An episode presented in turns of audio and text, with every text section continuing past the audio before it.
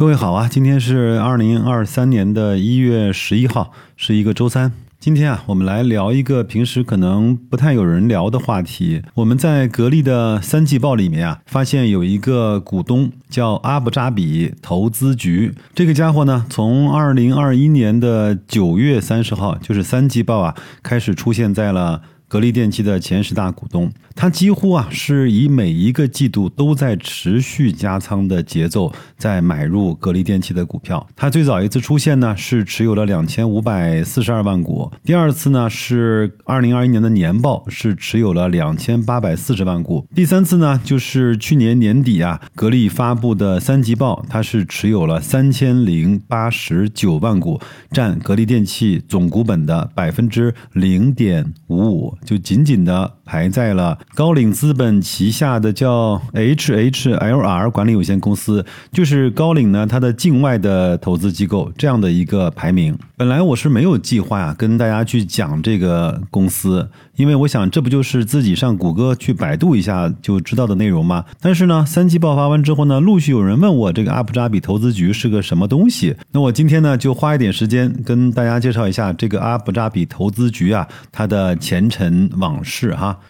其实呢，这个阿布扎比投资局啊，就是阿联酋国家的主权财富基金。我在公众号啊“大白说投资”里啊，给各位放了一张图，就是全球十大的主权财富基金都有谁。第一名呢是赫赫有名的挪威政府的全球养老基金，它的资产规模呢是一点三万亿美金。第二位呢就是中国投资有限责任公司，是一点二万亿美金。第三位就是我们今天要说的阿布扎比投资局，是七千多亿美金。第四位呢是科威特投资局，第五位呢是 GIC，就是新加坡的一支投资基金。第六位是公共投资基金，第七位是香港金融管理局，第八位呢也是比较有名的丹马锡。第九位呢是卡塔尔投资局，第十位是咱们中国的全国社会保障基金理事会，也就是我们平常常说的社保基金。我相信各位在听完刚才那些名字里面呢，对一些名字呢应该是有一些共识的，比如像像挪威、像阿布扎比、像科威特。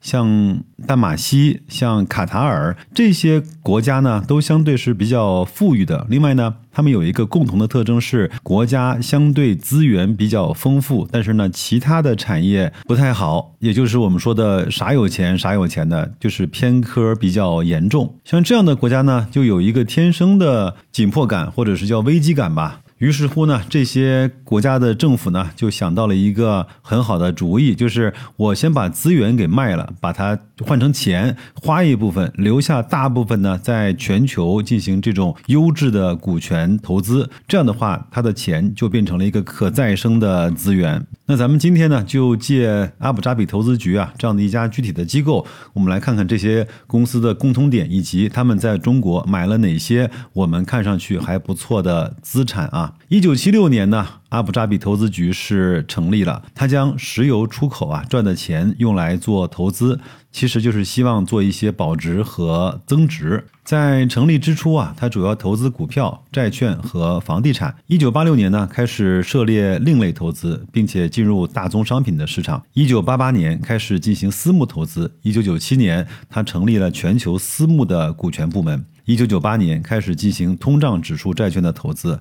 二零零五年啊，成立了新兴市场部门，同时开始投资小盘股。二零零七年开始介入基础设施的投资领域。二零一一年成立指数基金部门以及外部的股权投资部门。二零一七年增加策略和规划的部门。在二零二零年啊，他发布了一个年度的评估报告。那么，他二十年和三十年的年化回报呢，分别是在百分之四点八和百百分之六点六。看起来不高，但是考虑到它庞大的投资规模，在几千亿的美金啊，这个回报率是相当的可观的。我帮各位查阅了一下资料啊，截止到二零二二年的九月份啊，阿布扎比呢在中国。持有的前十大的仓位呢，是东方生物持有了百分之零点七一，通化东宝持有了百分之一点六，浦东金桥持有了百分之零点七，格力电器百分之零点五，杰瑞股份持有了百分之一点一九，中鼎股份百分之零点九七，还有中牧股份、老百姓以及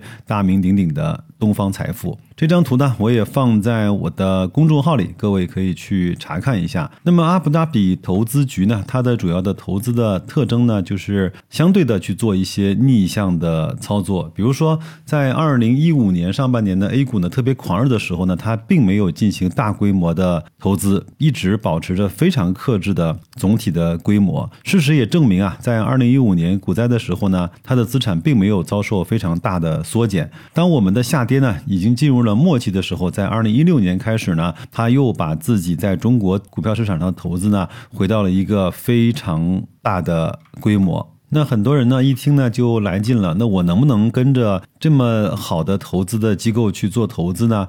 那我的答案是，其实是不能的，因为他投资了非常多的公司，包括有医药。有有色金属、建筑装饰、化工、采掘、机械设备。从排名靠前的这些公司的行业来看呢，周期行业在投资名单中啊是出现的频率是比较高的。还有呢，就是它。